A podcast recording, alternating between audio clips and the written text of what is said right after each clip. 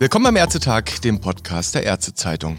Die Statistik spricht eine eindrückliche Sprache. Rechnerisch alle sieben bis acht Minuten stirbt hierzulande ein Mensch an den Folgen einer Sepsis. 70.000 Menschen jedes Jahr. Viele Fälle ließen sich verhindern, wenn denn nur früh genug mit der Antibiose begonnen würde. Das aber gelingt offenbar nicht immer. Ein Bündnis will das jetzt ändern und darüber können wir heute mit der Anästhesistin Ruth Hecker reden, die auch die Vorsitzende vom Aktionsbündnis Patientensicherheit im APS ist. Ich grüße Sie, Frau Hecker. Ja, guten Morgen, Herr Nösler. Frau Hecker, Hashtag Deutschland erkennt Sepsis heißt die Kampagne, die Sie heute gestartet haben. Dahinter stecken Sie, das APS, aber eben auch die Sepsis-Stiftung, die Sepsis-Hilfe, der Sepsis-Dialog an der Uni Greifswald und alle Ersatzkassen durch ihren Verband. Es gibt sogar einen Film dazu, Sepsis gönnt dem Toten eine Pause. Ich sag mal, wir verlinken die Kampagne einfach in den Shownotes, dann kann sich das jeder selbst anschauen. Aber die Frage ist natürlich, woher kommt es, Frau Hecker, dass wir diese Kampagne jetzt brauchen und dass wir offenbar deutlich mehr Todesfälle Todesfälle verhindern könnten, als wir es bislang tun? Ja, wie Sie sagten, äh, wir brauchen die Kampagne, damit irgendwann nur noch jede Stunde oder noch seltener jemand an Sepsis stirbt. Eine Vielzahl von Todesfällen könnte vermieden werden, wenn wir alle mehr über die Erkennung von Sepsis wüssten. Also zum Beispiel Aufklärungskampagnen sowohl für die breite Öffentlichkeit als auch für alle Gesundheitsberufe können die Sterblichkeit senken. Das sehen wir deutlich aus dem internationalen Raum.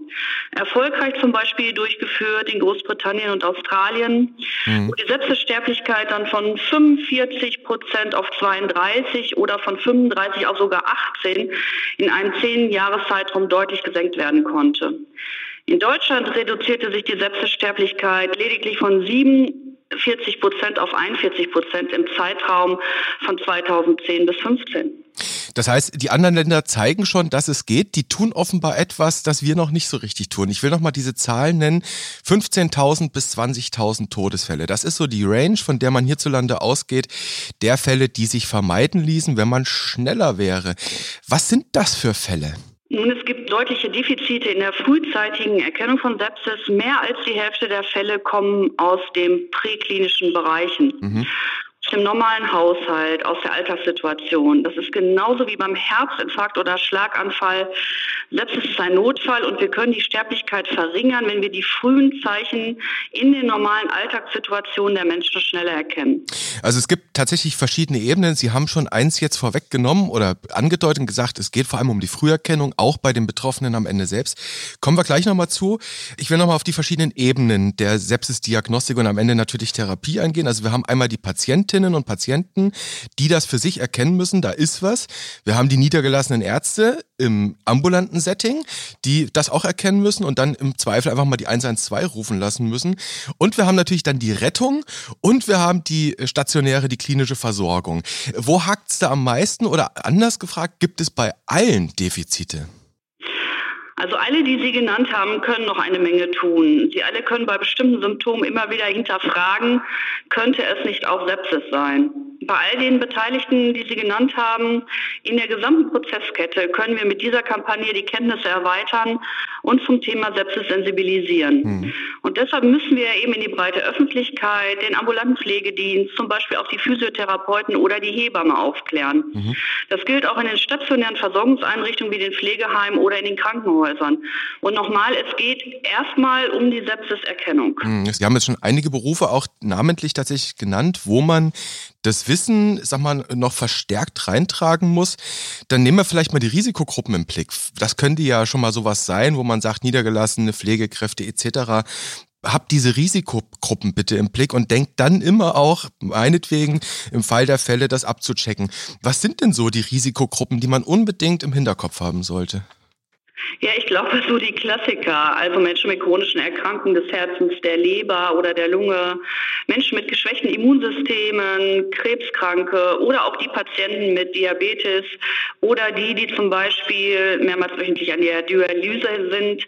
Wichtig vor allen Dingen ist aber auch gerade die Gruppe der Menschen ohne Milz und die Kinder unter einem Jahr sowie die Älteren über 70. Mhm. Also Zustand nach Splenektomie, genau. auch Klassiker, wie Sie sagen. Und da gibt es ja, ich glaube, es ist in Greifswald, wenn ich das richtig erinnere, die haben ein Projekt, wo splenektomierte Menschen tatsächlich einen Ausweis bekommen, nicht wahr?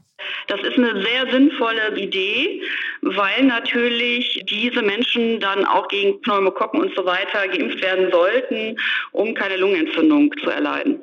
Also tatsächlich Ausweis auch so eine Sache. Dann schauen wir mal auf die Red Flags. Also bleiben wir noch mal in dem Setting, beispielsweise Rettung, niedergelassener Bereich, Pflegedienste etc. Und am Ende sind es halt diese Alarmzeichen, wo man dann sofort sagen muss, boah, jetzt muss ich überlegen, könnte es eine Sepsis sein?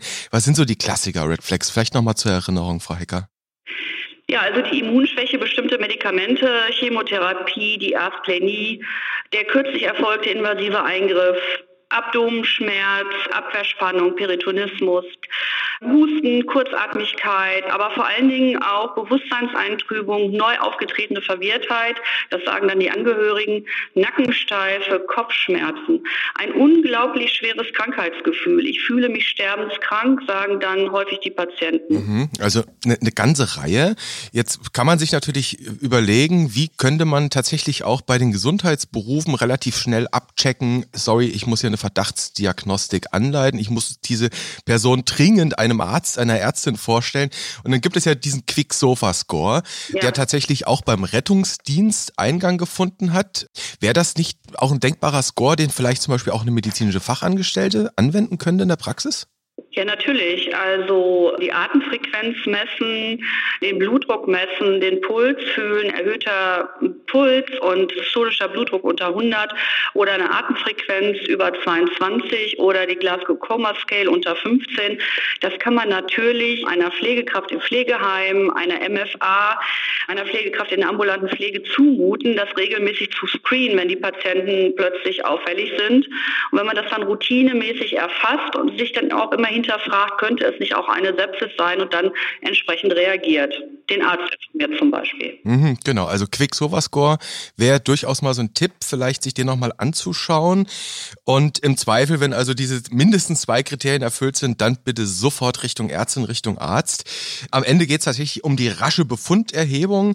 Sie haben jetzt schon genannt, die typischen häufigen Symptome, an die man dann denken muss, die man abchecken müsste.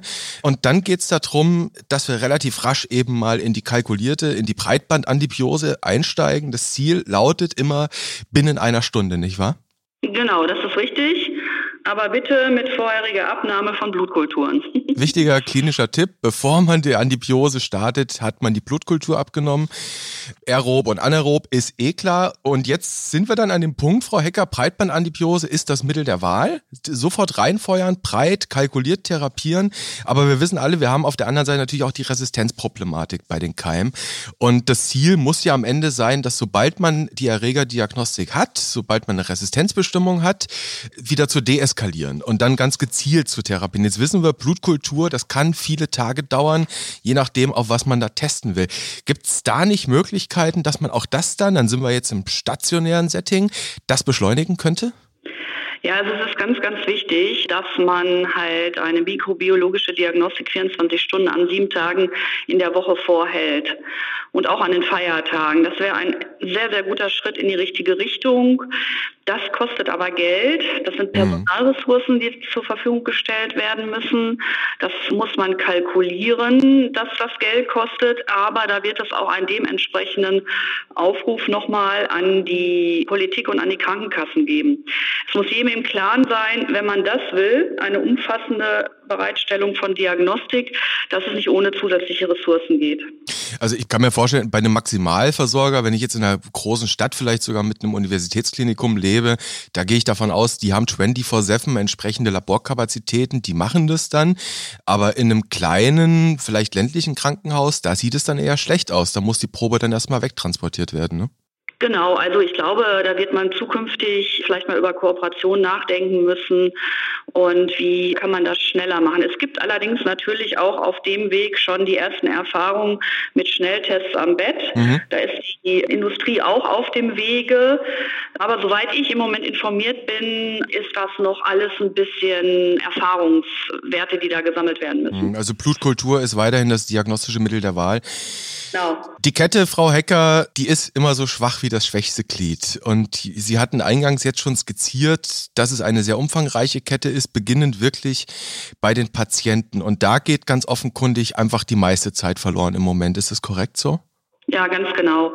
Also über 50 Prozent der Fälle treten ja im prästationären Setting auf. Das heißt, irgendeiner muss es erstmal erkennen. Das ist absolut richtig. Abwarten und denken, ach, es geht mir morgen schon besser, kann wirklich eine fatale Entscheidung sein. Und deshalb ist es immer wichtig, die, sich die Frage zu stellen, könnte es Sepsis sein?